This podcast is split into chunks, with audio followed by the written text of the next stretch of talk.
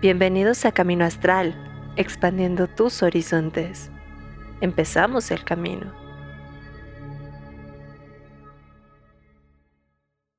Conmigo también se había tardado dos segunditos en conectar y ay, ya vimos que estamos al aire. Ups. Oh, por Dios. pues, eh, bienvenidos a una edición más de Brujas del Caldero. Y como todos los miércoles, eh, estoy aquí acompañada de mi queridísima hermana Carly. Carly, ¿cómo estás? Oli, bien, aquí con una gatuna que estaba con todas las ganas de acurrucarse, pero creo que ya dijo, ya empezó el programa, mejor me voy, mamá, te dejo aquí sola. Toda triste. Todo bien. ¿Y tú cómo estás, Kat? Ah, súper, súper bien. Ya ocupadillo, pero bonito, ya sabes, ya sabes. Muy emocionada con eh, el tema de hoy. Ah, dice Dotterby que llegamos tarde como brujitas. Ay, sí, llegamos a tiempo, como toda bruja, llegamos en el momento que tiene que llegar. Exacto, exacto, era justo lo que iba a decir. Ok. a tiempo. Sí, no, o sea, eh, los, los relojes se están mintiendo ahorita, no hay bronca. Sí, no fue culpa del productor ni nada por el estilo. Se tarda un poquito en llegar y pues. Ya saben, eso de, estar llegando desde el astral, pues está difícil. Pero bueno, ahora sí, ya estamos aquí y tenemos un tema hermoso que es la magia y la feminidad de las brujas y dentro de todas las tradiciones mágicas. Sí. Creo que va muy ad hoc a este mes y sobre todo a todo lo que ha estado sucediendo también a nivel eh, mágico sobre eh, lo que tú comentabas la vez pasada, el tomar a las brujas como una cuestión de empoderamiento femenino, ¿no? Entonces, este, pues vamos con todo, Kat. Perfecto, perfecto. Pues efectivamente, así hablando de la cuestión histórica eh, y demás, nos están viendo que mostramos algo sobrenatural. Mostremos algo sobrenatural, pues así. Yo, yo, creo que ya la vida es bastante sobrenatural a ratos. Mejor hablemos. que sí existe la magia, y pues la verdad es que yo digo que sí y que eh, me gusta mi mundo con magia. si no, no estaríamos teniendo este programa. Completamente. Recordemos que magia viene del término magus, que es alta sabiduría. Entonces, pues sí, sí existe la magia. Lo que a veces... Em, pues tenemos ahí un conflicto es con la fantasía y la magia, porque la magia sí es eficaz y es más natural y más eh, normal de lo que creemos. Este, inclusive hay, cosas que sí te sacan de onda, la verdad, te sacan muchísimo de onda, ¿no? Pero que dices, oye, es que esto se siente sí que va de acorde a lo que estamos pidiendo. Pero ahorita vamos a hablar un poquito más adelante eh, también dice que por qué creemos en lo que creemos. Y bueno, pues cada quien vamos a estar platicando de esto también, pero obviamente este, dándole un poco de énfasis a esta cuestión de eh, la feminidad y recordando que la feminidad como no algo meramente de la mujer, sino como el lado receptivo del ser humano o bueno, de los seres en general, ¿va? Ahora, amor. ahora sí, a cuestiones históricas y antropológicas, como Échale, e, pues. en lo que estábamos. ¿Por qué surge esa cuestión de eh, tomar ese arquetipo de la bruja, de la mujer sabia, para el empoderamiento femenino? Recordemos que hace mucho tiempo, antes de los griegos, la mujer tenía, sí, perdón, perdón. Oh, sí, eh, de hecho sí. La mujer tenía también muchas libertades, mucho peso. Eh, muchas culturas también tenían mujeres que sabían leer, sabían escribir. Eh, siempre se vio la mujer como la cuestión de la creatividad, la música, la danza, la poesía y también esas cuestiones de poder curar con plantas, entrar a un sacerdocio, tener este lado de la diosa viva y cómo vivía pues a través de sus sacerdotisas. Recordemos que era épocas donde no era que la sacerdotisa era toda poderosa, sino que podía encarnar a la divinidad en ese momento. Y varias veces lo hemos visto, eh, por ejemplo, en el antiguo Egipto, que la faraona era esa sacerdotisa de Isis, que se tenía que vestir como Isis, para ser Isis para su pueblo. También se ve en tradición eh, celta, también se ve con la tradición nórdica, con los vikingos, esta vez he dicho de, no, pues es que en la guerra Odín tiene que lanzar la primera lanza para que inicie la guerra. Obviamente no se iban a quedar ahí esperando a que literalmente Odín bajara a aventar una lanza. Lo que hacían es de manera... ¿Así no funciona? ¿De qué me hablas? ¿Qué? no, no, de manera simbólica, em, el sacerdote, el Godi, era quien invocando a Odín, aventaba esa primera lanza y podía empezar la guerra. Entonces tenemos esa cuestión donde eh, también las líneas entre lo divino y lo terrenal, lo humano, no eran como 100% claras. Y tenemos esa figura de la diosa encarnada en mujer. Y eso se fue quitando y se le fue quitando peso al rol de la mujer. Y dejó de ser la curandera, dejó de ser la diosa dentro del tribu, dentro del clan, dentro de la familia. Y quedó relegado. Y cuando empieza otra vez el movimiento feminista muy fuerte, en los 60 se empiezan a retomar esa cuestión de la mujer como una diosa, pero como a través de su magia, a través de rescatar su creatividad, su aspecto divino, su aspecto de curandera, su aspecto de creadora no solo de vida,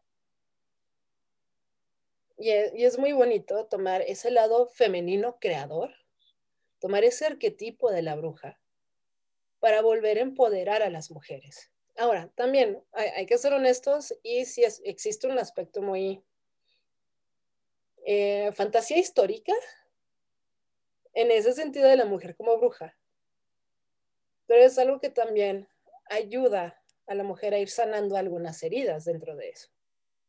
Claro, y también hay que recordar que existen, yo podría decir que dos tipos de brujas.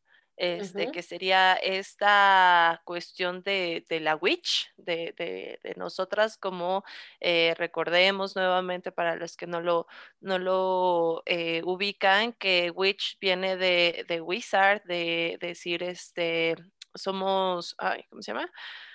Ah, uno sabio, ¿no? O sea, ser uno sabio, ¿no? Pero bruja, este, también en esta cuestión de eh, que no nos vamos a ir esta vez por, por ese lado de la cuestión de las leyendas, este, pues sí, no es una cuestión como de que sea una mujer per se, ¿no? Sino como eh, de estas bruxas que eran eh, como una especie de, pues es que se habla mucho de, varias, de diferentes, ¿no? O sea, inclusive nosotros eh, aquí en México es muy popular este, eh, los fuegos fatuos, ¿no? Y se le conocen también como brujas, este, y bueno, en Europa estas bruxas este, tenía mucho que ver como con, si mal no recuerdo, y a lo mejor ahí corríjanme quienes si, si lo sepan, este, con cambiaformas, pero que al final no eran humanos, ¿no? O sea, y que no era una cuestión eh, meramente de la mujer, sino más bien como una, eh, un ser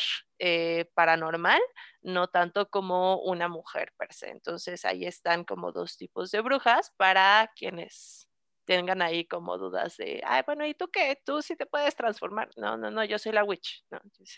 y aquí viene toda una cuestión que quiero, que quiero empezar ya a destapar la cajita de Pandora.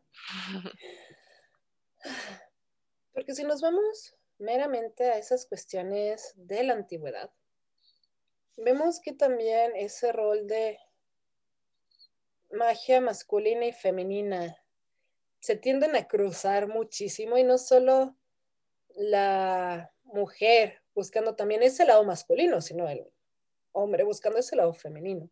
Y también se entrelaza mucho con eh, el reino animal curiosamente, con esas transmutaciones también hacia los animales, los shapeshifters. Eh, casos interesantes dentro de la mitología nórdica. Empezamos.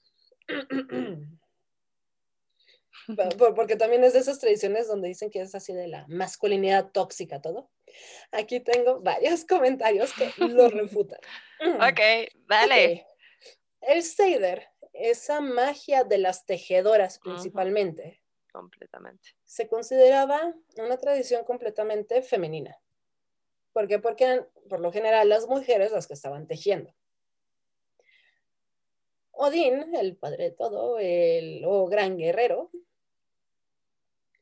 tuvo momentos donde él necesitó practicar del Seider. Y como sabe que es una tradición femenina, él se vestía de mujer para poder practicar el Seider. Entonces, él no tuvo problema con ir a su lado femenino para poder practicar esta magia que era eh, más relacionado con las mujeres. Y no fue el único, también eh, hay partes de las sedas que mencionan a Loki dentro del Seider. Próximo punto, tenemos a nuestro queridísimo Thor. Que... Donde hasta se convierte en yegua, ¿no? No, no, no, ahorita vamos a eso. Ah, Recuérdamelo. no, con Thor, por eh, cuestiones del destino, Loki eh, pierde su martillo. Sí y lo tiene que... que le tiene que disfrazarse. y se tiene que vestir de novia porque eh, le dijeron, bueno, te amo, o sea, queremos que, eh, que Freya se case con un gigante y pues fue Thor disfrazado de Freya, no sé cómo lograron eso porque Thor pues era muy musculoso. Eh, es muy divertida esa imagen en mi cabeza. Pero él no tuvo problema con, para poder salirse de ese pacto y recordemos que los pactos van muy unidos a esta cuestión también metafísica y mágica. Entonces, para cumplir ese pacto, se vistió de mujer. Luego el que mencionas de la yegua, ese es con Loki. Llegó un gigante y dijo, yo les puedo construir el muro que quieren alrededor de Asgard, pero quiero que me den a, a Freya a cambio. Otra vez, pobre Freya, todo el mundo la buscaba. Y eh, todos los dioses así de, no, no, no, ¿cómo crees? Y bueno, sale Loki diciendo, ah, sí, pero si lo construyes en menos de seis meses y no terminas, es gratis. Y pues el gigante tenía un caballo que le estaba ayudando y era un caballo mágico. Entonces, cuando vieron que ya estaba casi terminando en menos de seis meses, Loki, a manera de resolverlo, se transforma en una yegua y se fue con el caballo a distraerlo. Una yegua en celo, además. Y tener hijos. Y bueno, sí, o sea, tuvo. Mantuvo entretenido al caballo del gigante. Y luego Entretenido él también, digo, seguramente.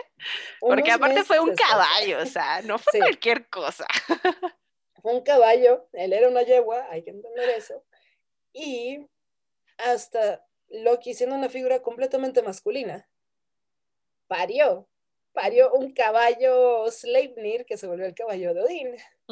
Pero son varios casos de, de esas figuras tan masculinas buscando también ese aspecto femenino y también no teniendo problema con cruzar esa línea.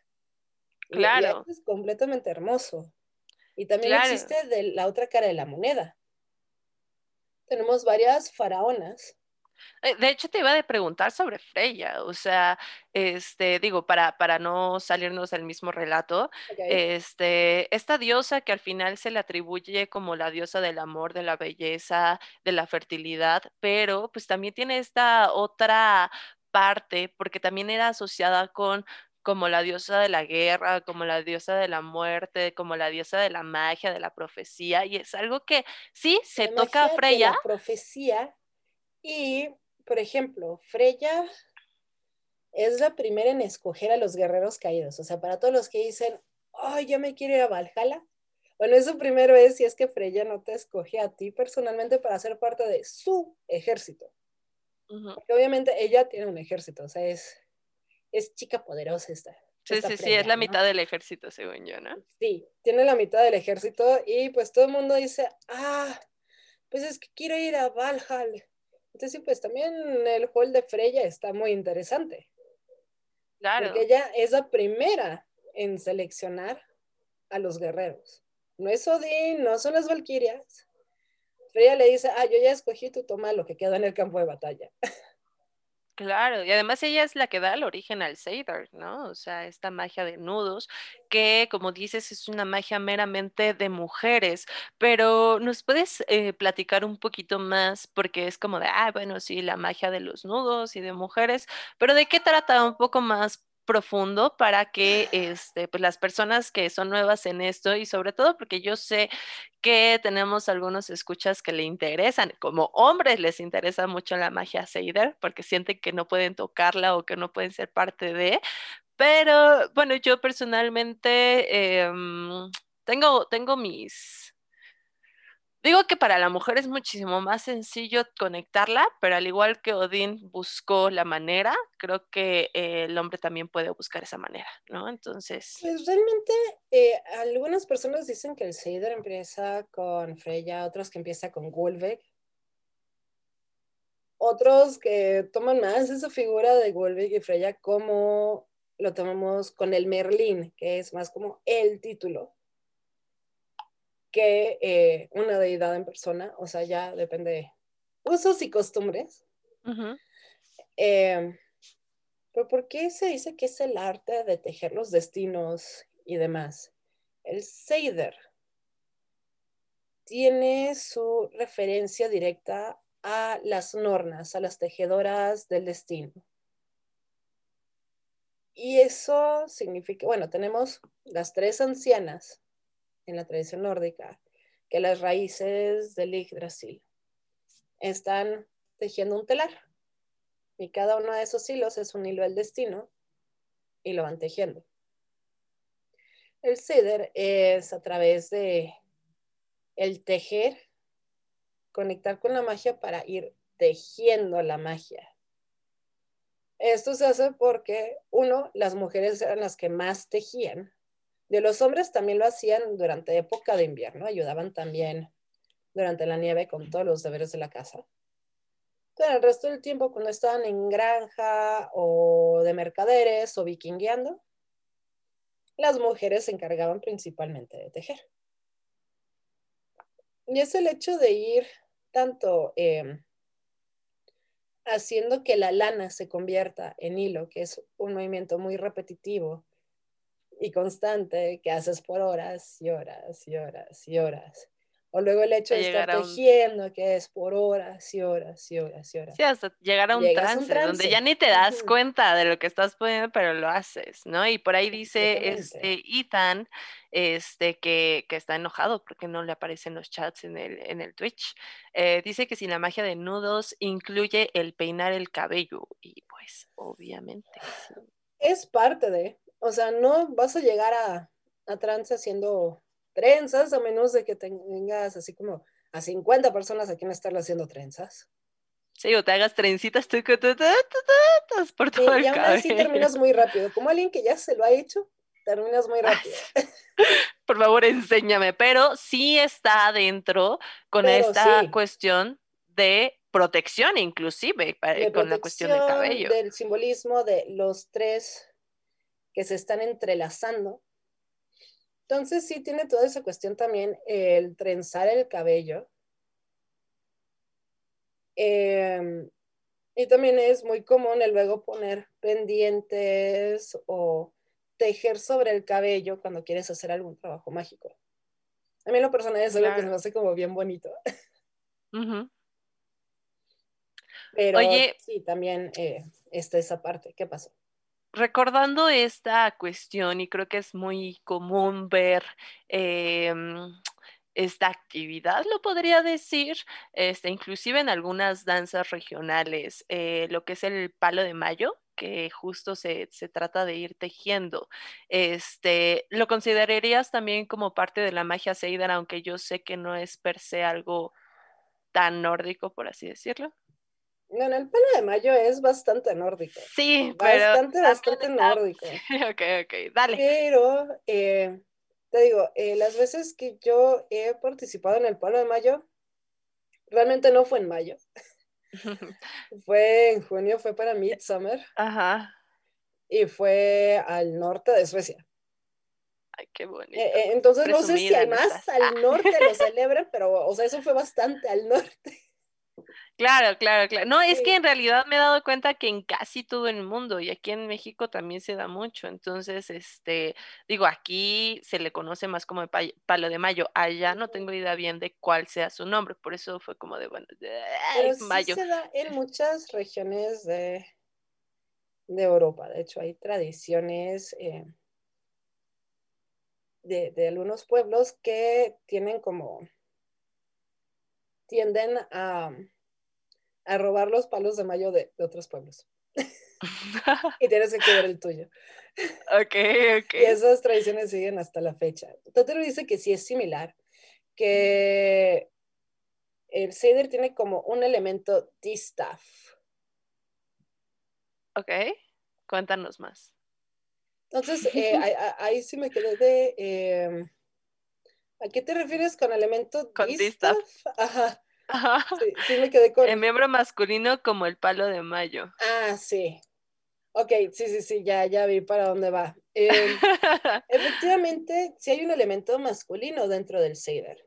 Tanto cuando estás haciendo eh, el hilo, también hay una cuestión así, el distaff, el palito con el que lo estás teniendo que, que hacer como el mismo que usas a la hora de estar tejiendo, o sea, sí, sí, ese elemento masculino.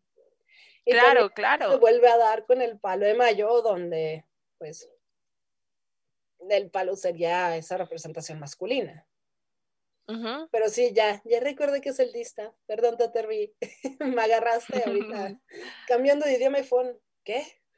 Pero sí, sino también tiene ese elemento masculino, pero es el mínimo dentro de todos los elementos femeninos.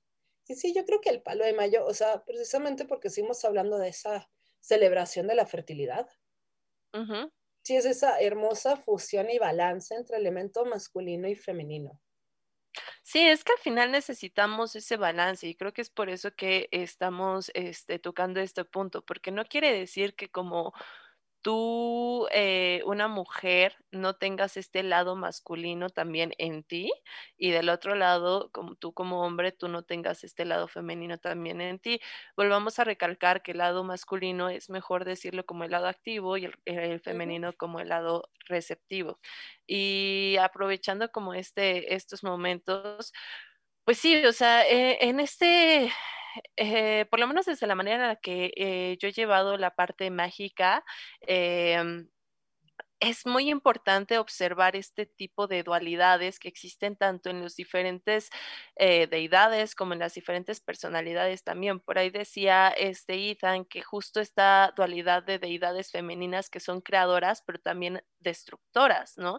Este, yo recuerdo, por ejemplo, a Kali, ¿no? O sea, eh, que viene, que es una diosa hindú, este, que finalmente viene desde Pravati, que es esta diosa eh, como justo creadora, esta diosa maternal, esta diosa tan bondadosa, pero que al final también necesitaba este Shiva a, esta destructora, ¿no? Aquella que realmente eh, pudiera vencer la injusticia que se estaba dando, aunque también llegaba a este punto tan fuerte de este ya no poder tener cierto control. Y es curioso cómo llevar ese control a este lado tan vengativo, tan, tan eh, feroz que de repente llega a suceder este, porque es a través de la danza, ¿no? Que es justo entre la danza de Shiva y Kali que empieza a ver este, este orden, ¿no? Y a mí me gusta mucho esto porque justo eh, cuando trabajo con la magia sexual,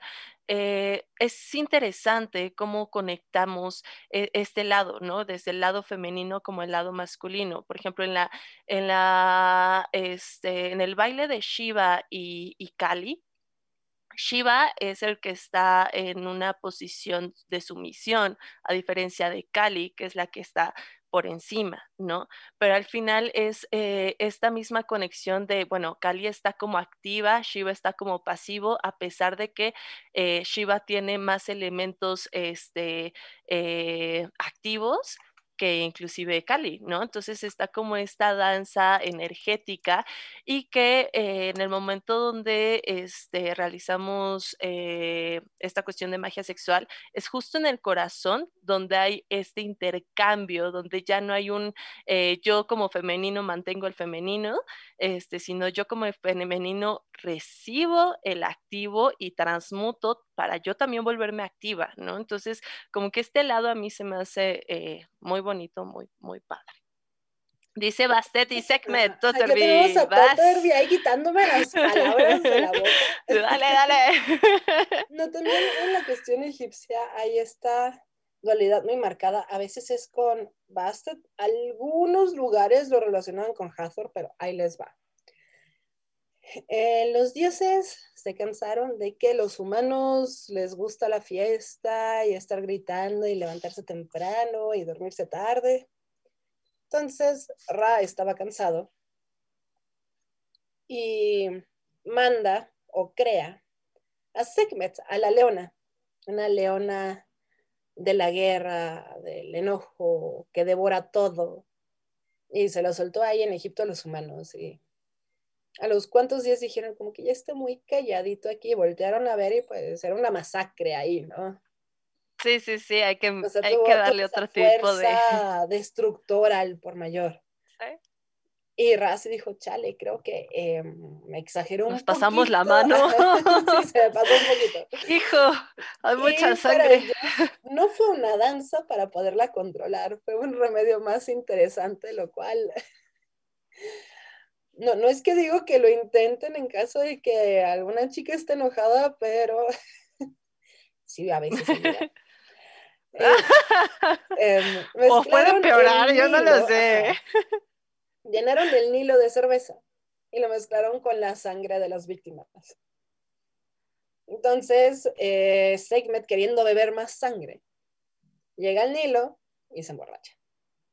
Y cuando se emborracha, dependiendo de la región Principalmente se convierte en Bastet, que es la diosa gatita, bonita del hogar y de la protección y de todo lo hermoso. O se convierte en Hathor, en la diosa vaca, del amor, de la música. Depende un poquito de la región, pero principalmente se relaciona con Bastet, pero a veces con Hathor.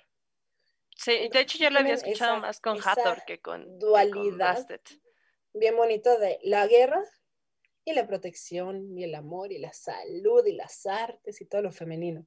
Desde ahí también tenemos una dualidad muy interesante. Y creo que justo aquí, perdón que, que, lo estás mencionando, hay una frase que para mí se me hace muy importante y que durante todo este año fue muy importante para mí, y es que de tus, este, mm, de tus vulnerabilidades salen tus capacidades y es como esta misma dualidad de la que estamos viendo en este tipo de diosas, ¿no? O sea, eh, esta cuestión de, la vulnerabilidad de ser vulnerabilidad, porque yo no veo nada como tal per se vulnerable, a lo mejor podríamos este, tomar otro tipo de palabra, ahorita no se me ocurre nada, este, pero es como esta cuestión de, ok, eh, ya no está siendo del todo eh, increíble haber sido tan tan de guerra, sino irme tan, tan al punto crítico, sino utilizar esa cuestión crítica para utilizarla como parte de la capacidad. ¿Cómo voy a ser parte de, pues, utilizando este, esta necesidad de protección, este, pero hacia lo que yo quiero, ¿no? Entonces, este lado también es muy interesante porque es justo de lo, de lo pasivo viene lo receptivo y no hay manera de que no, no sea así, ¿no? Entonces, bueno, solo como dato cultural. Creo que, bueno, para mí, eh, hay un símbolo mágico por excelencia que me encanta, porque engloba toda mi creencia, tanto de ese balance activo y receptivo que tenemos que tener todos, y también de esa equidad que debemos de buscar. Y ese símbolo es la estrella de David. ¿Sí? Sé que es muy de tradición abrámica, aunque realmente empieza en tradición sumeria. pero ya lo, lo ubicamos más como abrámica y más porque también es el símbolo de la bandera de un país. Pero la estrella de David prácticamente es un triángulo hacia arriba, un triángulo hacia abajo. ¿Qué representa el triángulo hacia abajo? Representa la parte femenina. Desde eh, la escritura cuneiforme era la forma de representar a una mujer porque es el triángulo que se hace en la entrepierna. Así de sencillo.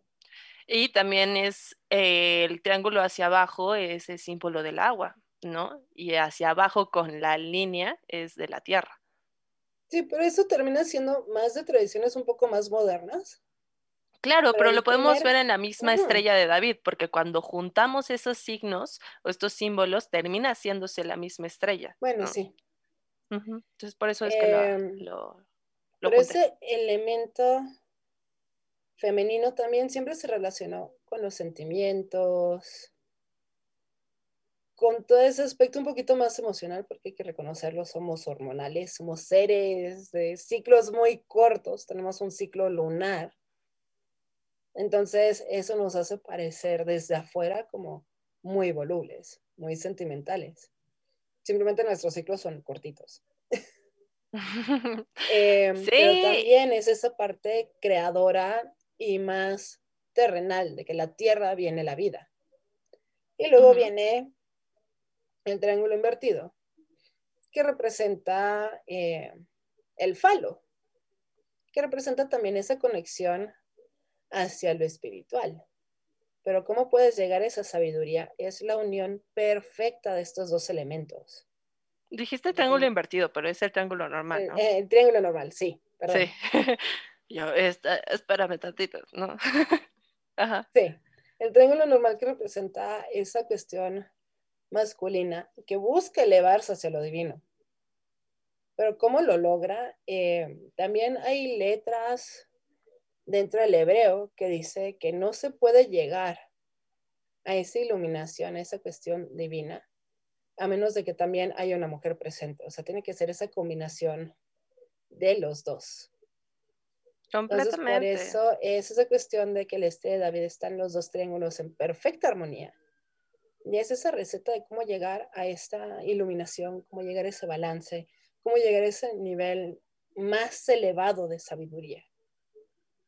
Sí, completamente de acuerdo. Y además esta cuestión donde vivimos en un mundo dual, ¿no? O sea, realmente creo que es una de las cosas que no solo nos no nos toca aprender, sino que vivimos con ello día a día. Eh, yo lo comentaba, por ejemplo, hace rato, este, que, que decía ahí, este... Um, EGR-54, que si existía la magia, o sea, eh, al final lo he dicho anteriormente, este, yo creo que eh, la magia es la ciencia que todavía no se ha comprobado, pero si lo habláramos anteriormente, ¿cómo es posible que de algo que no es perceptible para el ser humano, como es el óvulo y el esperma, puede generar una creación como es el humano, ¿no? Y es algo que no es visible para el ser humano, real, no es visible, ¿no? O sea, no, yo como mujer no sé ni siquiera dónde esté este, el óvulo, a menos que utilice este, alguna tecnología para poder yo este, contactar y conectar con ello. En su momento eso era magia, eso es un acto de magia, ¿no? Este, regresando al tema de, que la magia eh, es una cuestión de alta sabiduría, es comprender este tipo de energías para poder nosotros generar un acto creativo. ¿Cuáles energías están presentes en la Tierra de manera... Eh, femenina para que yo como un acto masculino que existe en ella pueda utilizarlo a, a, favor de todos, ¿no? Inclusive puede ser a mi voluntad, para un término un poco más mágico. Este, pero, pero es este, es esta, este tema que nosotros convivimos día a día para poder crear, es a partir de la dualidad que llega el tercero, es a partir de la dualidad que llega la creación. Con uno solo no se puede, ¿no? Entonces, este, de hecho, yo también ahí tengo mi teoría de por qué en casi todas las tradiciones existe esta cuestión del número tres como un número sagrado, porque es el número de la creación y además vivimos en la tercera dimensión, ¿no? Entonces, para mí se me hace... esa unión de eh, el 1 con el 2, llegas al 3. O sea, tienes esa fuerza divina que se divide en esta dualidad, en aspecto eh, activo y receptivo. Y es esa unión, esa creación, esa fertilidad entre los dos que te lleva al acto más sagrado, que es dar vida, que es el número tres.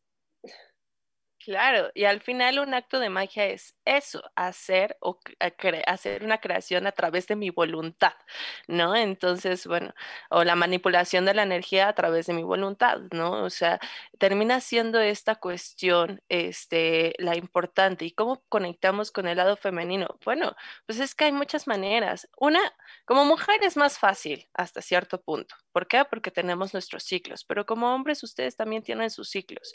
Y no me pueden decir que no, porque yo lo sé, yo he tenido ahí mis conejillos de indias que digo, ay, es luna creciente, ¿cómo te sientes, querido? Y es como, ay, tienes razón, si me siento así justo en luna creciente. No sé por qué tú en luna creciente, pero yo en luna menguante estoy igual, ¿no? Entonces, este, Digo, esto es por cuestión de conejillos de indias, no crean que todos los hombres en una creciente se sienten como en sus días, ¿no? Esto es, este es de mis conejillos indias específicamente. Pero nosotros como mujeres podemos conectar y también como hombres pueden conectar este, con esta energía femenina que tenemos día a día. 28 días tenemos con la luna y al mismo tiempo nosotros vamos creándonos con ella, ¿no? O sea, si las plantas, o sea, si nuestras plantitas se ve y se sabe que hay un movimiento energético, un movimiento este, de de dónde se manifiesta la energía eh, dependiendo de la lunación. Lo podemos ver con los mares, cómo es que cuando es luna llena las mareas suben. Obviamente en ti también está. ¿Y cómo poder ir conectando? Bueno, aprende primero con... Eh, vámonos con lo básico, las tres fases de la luna, que en realidad pues son más, ¿no? Pero este, si habláramos en realidad pues, son 28, porque son cada día es un día diferente para ella, ¿eh? Pero bueno, vamos a ponerlo como luna creciente, luna llena y luna menguante, ¿no? Y también entender las fases de la Tierra. Es algo que, este, pues también vivimos en un planeta que al final, por ser, este, eh, tierra, un elemento de tierra, en la mayoría de las tradiciones y personalmente yo sí lo veo como un elemento femenino porque necesitas plantar, necesitas eh, un elemento activo para que ella empiece a hacer de lo suyo, ¿no? Entonces, en mi caso, yo sí creo completamente que la, la Tierra es, es, una energía femenina y cómo es que podemos empezar a realizar este tipo de magia, ¿no? Hay que entender que en nuestros cuerpos existen cuerpos físicos, cuerpos mentales y cuerpos espirituales. E inclusive eh, no necesitas estar físicamente para que mentalmente se proyecte algo o, porque, o que espiritualmente se proyecte algo. ¿Cómo puedes ir trabajando? Primero empieza con lo físico, primero empieza con lo visible y después de ahí empieza con el trabajo mental, que sería más como la magia del caos, y después échalo a lo espiritual, ¿no? Dale. Pues aquí tengo una noticia muy interesante para los hombres. Y también en caso de que alguna chica lo desconozca. Pues es que este lado femenino y este ciclo de 28 días sí, realmente sí se llega a vivir por los hombres también. Se da más ya cuando están viviendo en pareja, pero la mayoría de los hombres, todos a mayor y menor nivel, son susceptibles a las hormonas femeninas. Y es muy oh, común que ellos se pongan igual de grumpy que nosotras cuando estamos en nuestros días y que vayan sintiendo todos esos cambios. Y el ejemplo más grande, y si no me creen, lo pueden ir a buscar, es muy común para un porcentaje grande de hombres que cuando su mujer está embarazada, ellos también empiezan con las molestias del embarazo. Los síntomas, exactamente. Entonces es como, eso parte también dualidad, que ellos también suben de peso, Empiezan con los dolores, con las molestias, con las náuseas, con los antojos. Em, y chicos, tengo que decirles que también un hombre es capaz de lactar. O sea, son casos muy extremos, pero sí, sí es posible. Sí, sí, sí es posible. Sí, las náuseas también. Dice que las náuseas, sí, todo, dolor de cabeza, todo. Entonces, qué bonito que tengamos también esa conexión y esa dualidad. O sea, al final del día, lo más hermoso y lo que hay que recordar es cuando una mujer se embaraza, el embrión no tiene género. Tiene tanto el potencial de ser hombre como de ser mujer. Y todo hombre y toda mujer tiene testosterona y tiene niveles de estrógeno. Sí. Entonces, eso es una cuestión de ambos. Entonces, puede que no seamos así como todo blanco y negro como a veces nos gusta verlo, sino diferentes gamas de gris. Es un poquito más fluida la cuestión de lo que pensamos. Entonces dejemos de, de pelearnos por, ah, soy mujer, tengo que ser femenina, soy hombre, tengo que ser súper masculina. Sino podemos tener esos momentos donde las mujeres podemos ser muy fuertes. Y, podemos abrir la, la jarra de mermelada que está en el refri Sin ayuda de nadie. Sin ayuda de nadie. Y también los hombres tienen todo el derecho de decir, ¿sabes qué? Quiero llorar. O quiero sentarme a ver una, una, película romántica, una serie, mientras como un litro de helado. ¿Por qué no? O sea, ¿por qué tenemos que delimitar eso? ¿Por qué tenemos que decir, eh, solo las mujeres pueden usar faldas? Hay muchísimas tradiciones donde eh, los egipcios usaban un tipo de falda. En Escocia no se diga los kilts. En muchas tradiciones era común. Aparte, energéticamente te ayuda más a conectar el no traer pantalones, el traer... De hecho, directamente con la raíz, o sea, energéticamente. De hecho, hay, hay actos muy simples, muy sencillos y que no son tan sencillos hasta, o sea, son sencillos en la, en la realización, pero en la práctica eh, yo creo que em, no muchos se llegan a atrever, ¿no?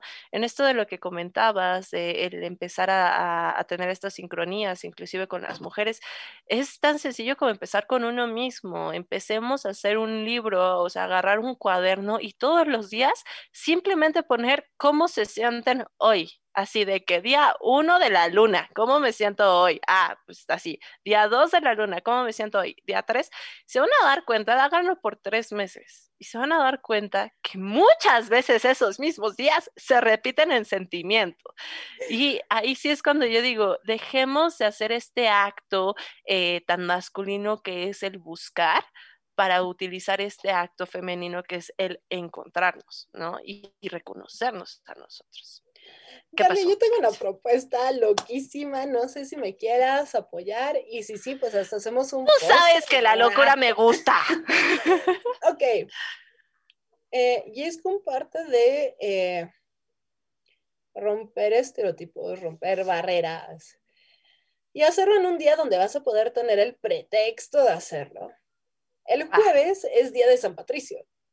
Sí. Entonces yo le quiero hacer la invitación a todos los chicos que usen kilt. falda.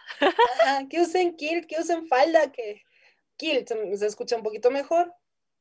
Tiene una Siéntanse libres de utilizar lo que quieran, tengan esta libertad. Pero que lo hagan y que nos manden una foto y postemos las fotos.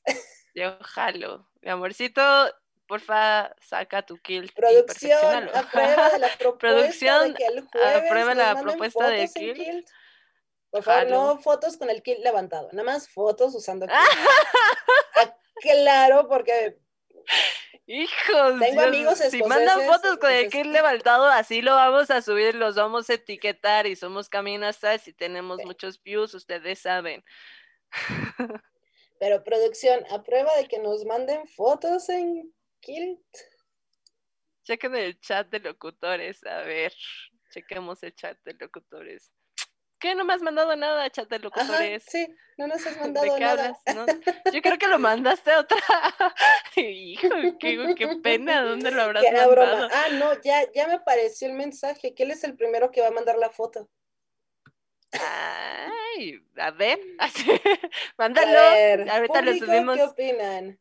Hacemos... Acá dice Ethan Black que el super sí que es lo más cómodo de la vida. Ah, sí, es genial.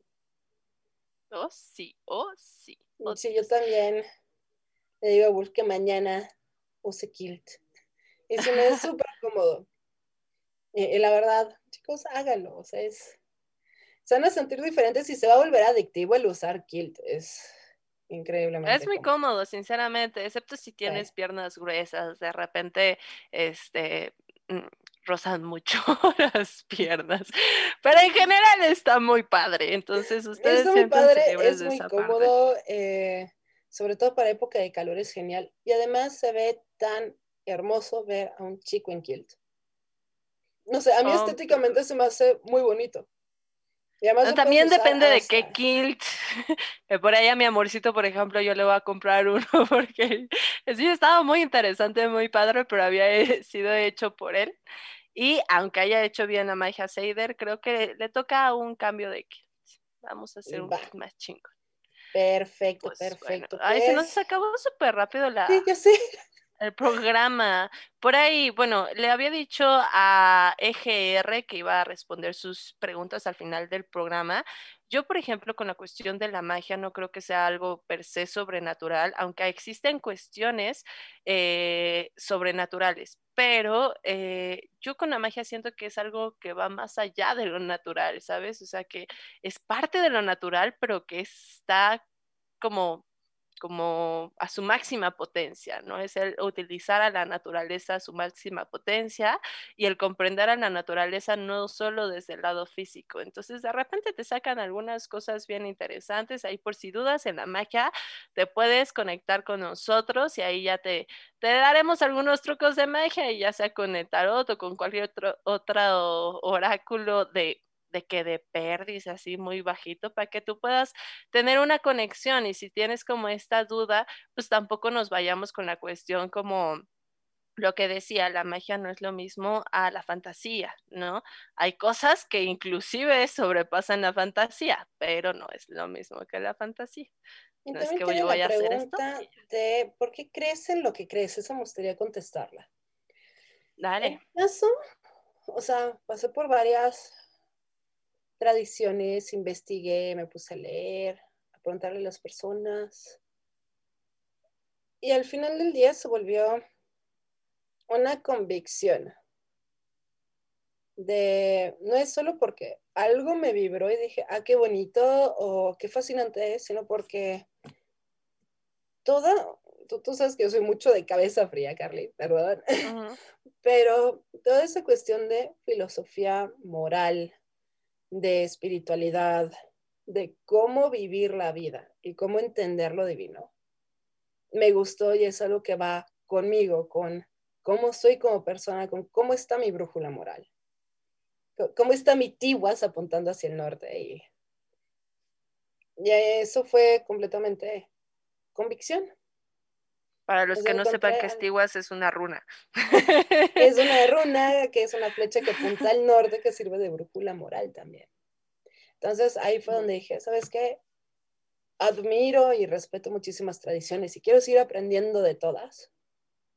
Pero ahora sí, la que yo sigo de manera personal fue porque es en la que yo quiero crecer, es en la que me gusta esa filosofía de vida, de cómo vivir, de cómo morir, de todo lo que va a pasar es lo que digo, quiero seguir esto todos los días. Y no es para todos y eso también lo respeto. Completamente. Yo personalmente creo en lo que creo porque compruebo lo que creo. Entonces, básicamente lo que busco vivir, realmente busco tener una comprobación de, este, de poder utilizarlo y de por qué sí realmente termino comprobándolo, ¿no? O sea, de alguna u otra manera, por eso digo que ahí andan mis conejillos de indias también, porque hay veces que como mujer quiero tocar temas que solo los hombres pueden realmente tocar energéticamente, porque físicamente están diseñados así, este, y, y que digo, ok, pero necesito esto, necesito pruebas de acá, o sea, al final creo que esa es mi manera de, de yo yo responder esta pregunta porque siempre busco, en, sigo buscando esa comprobación a mi manera, ¿no? Y es una comprobación personal, no quiere decir, porque esta situación que era lo que yo les decía, no solo se trata de la cuestión física, sino de la cuestión mental y de la cuestión espiritual. Entonces, cuando yo lo puedo comprobar en alguno de estos tres... Eh, eh, situaciones, por así decirlo, términos, eh, entonces para mí está bien. Si los demás no lo pueden comprobar porque para mí eh, este, espiritualmente o mentalmente fue así, pues ni modo, no es para ellos, ¿no? Eso es para mí y a lo mejor yo se lo puedo compartir a otro para que él mismo lo compruebe y si a él le toca o no le toca, bueno, ya será su tema, pero en mi caso sí es así, ¿no? Entonces, pues bueno, así fue este, esta charla que ya se pues, nos terminó bien rápido. El tiempo. Eh, Carly, sé que tienes algo para este fin de semana. Cuéntanos. Sí, este fin de semana voy a estar justo hablando de este, voy, bueno, voy a dar un taller de magia sexual justo para que ustedes puedan aprender a, hacer estos cortes energéticos, recordando que eh, nosotros cambiamos a nivel celular durante siete años, o sea, para hacer un cambio completo a nivel celular son siete años, pasan siete años. Por lo tanto, durante esos siete años, con las personas con las que estuviste, o bueno, desde el punto donde estuviste con una persona a nivel sexual, tiene siete años esa conexión, ¿no? Entonces, eh, para mí ha sido importante, ha sido una manera también de eh, yo poder canalizar mi propia energía y también retirar energías de otros y reconectar con energía perdida también, este, para también después poder canalizarla, poder dirigirla, entonces es poder direccionar esa energía, poder sanarla desde nuestra creación, porque recordemos que pues venimos de un orgasmo, o sea, nosotros como humanos sí venimos de un orgasmo o por lo menos de una eyaculación de que de mínimo, ¿no? Entonces, ¿cómo podemos conectar con esta energía para hacer una manifestación o una cuestión de creación. Entonces, bueno, este taller va a ser este sábado a las 5 de la tarde. Contacte, contáctense conmigo en arroba Carly the Moonlight con puntos en lugar de espacios. Y bueno, si no te tocó, eh, yo vuelvo a hacer los talleres cada vez que me lo piden, ¿no? Y que me dicen, tengo tantas personas para hacerlo. Entonces, si no pudiste con esto, pero te interesa después y tienes a personas que le interesan, por favor comuníquense conmigo, podemos volverlo a hacer, ¿va? Para mí sí es muy importante hablar de estos temas, sobre todo porque son temas con los que conectamos día a día y que a veces no tenemos ni idea, ¿no? Kat, ¿Qué cosas brujiles o no brujiles has estado haciendo? Cuéntame. Ok, ¿qué cosas brujiles? Eh, pues hemos estado dando el curso de herbolaria entre Oscar Peláez y yo. La verdad es súper bonito, interesante y demás. Eh, ya llevamos la mitad del curso, entonces nos falta la otra mitad. Pero al igual que Carly, yo también, se me dicen, es que tengo un grupo de personas, es que quiero que se vuelva a abrir tal curso. Recuerden que tengo curso de magia con sueños, simbolismo mágico, que también está bien bonito, se los recomiendo. Eh, runas. Runas, magia egipcia y el de herbolaria. Y también, si quieren lecturas de runas, ya se me pueden mandar mensajito. Ahorita les dejo aquí el Insta de las dos, en lo que Carly va eh, mandando sus saluditos brujiles. Saluditos, brujiles. Aprovechando también tengo el curso de Yo como Oráculos, pero eh, en caso de que lo necesiten. Saluditos, brujiles, a Ethan Black, que le mando un besote. También a Julio, que ha sido mi conejillo de indias últimamente. A nuestro gran productor, que mañana nos va a enseñar su este, foto en Kirt. Eh, a Sirius Black, que por ahí estuvo también mandando unos saludos cordiales, eh, a EGR, que también estuvo ahí activo, y obviamente a Torterby, les mandamos un saludote y a todos los que nos escuchan por Spotify o YouTube. Kat, saluditos brujiles. Yo saluditos brujiles a todas las personas que estuvieron aquí en el programa con nosotros, eh, a todas las personas que van a escuchar este programa. Mañana haremos el post de Feliz Día de San Patricio, rolen sus fotos con Kilt. Oh, sí, por favor. También, muchas gracias a las personas que lo van a hacer. Gracias anticipadas.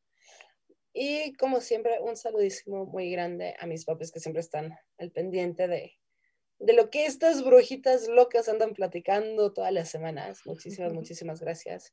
Y a producción, porque sin él este programa no se podría hacer. Entonces también siempre... Y no podríamos llegar tarde. Así, es cierto. Es cierto, producción, no me regañes, te amamos, estamos siempre a tiempo, no te preocupes. Entonces, chicos, muchísimas gracias. Nos vemos el próximo martes en Camino Astral y próximo miércoles en Brujas del Caldero. Baby. Por hoy hemos terminado, pero recuerda que la próxima semana podrás escucharnos en nuestra fanpage vía Facebook Live. Camino Astral, expandiendo tus horizontes.